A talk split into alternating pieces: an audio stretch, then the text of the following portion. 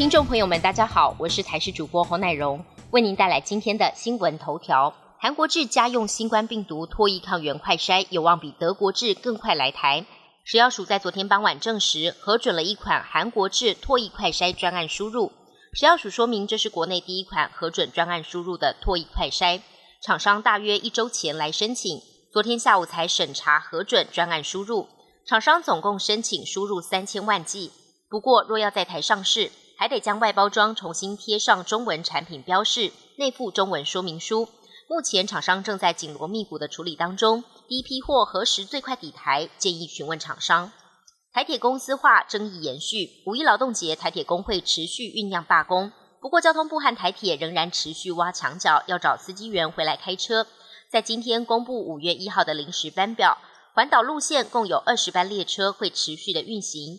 不过就在班表出炉的前一天，司机员名单也曝了光，就怕这些司机员备受压力，台铁极力安抚。希望五月一号仅存的班次能够顺利发车。昨天下午封面通过，今天清晨最低温出现在新北富贵角十七点六度。受到东北风影响，在东半部基隆北海岸地区有局部雨，午后有阵雨发生的几率。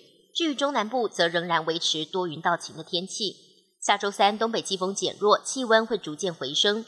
不过下周一到下周五降雨范围扩大，北部及东北部有阵雨。中南部地区也有局部短暂阵雨的发生。乌俄战争超过两个月，美国五角大厦发言人科比二十九号举行记者会，谈到无辜者丧命一度哽咽。他指出俄罗斯总统普廷的暴行极其堕落冷酷。他表示自己是国防部发言人，不该在讲台上情绪激动，带入个人情绪。他也不代表整体美国政府要为情绪激动致歉。科比也宣布，美乌在德国一起展开训练。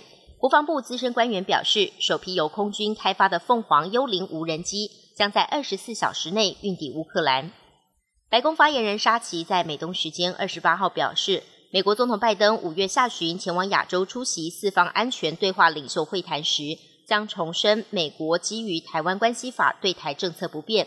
美国国务卿布林肯也在国会表示，美国欲成立的印太经济架构开放且具包容性，没有要把台湾排除在外。鲨鱼嘴里到底长什么样子呢？令人好奇。瑞士一名电影制片人远赴马尔蒂夫拍片，在海中摆放运动相机，拍摄一群虎鲨悠游的画面。不料其中一头虎鲨突然靠近，疑似误将相机当成了食物吞下肚，意外拍下了鲨鱼嘴里的景象。珍贵画面曝光，也让许多网友直呼有趣。本节新闻由台视新闻制作，感谢您的收听。更多内容请锁定台视各界新闻与台视新闻 YouTube 频道。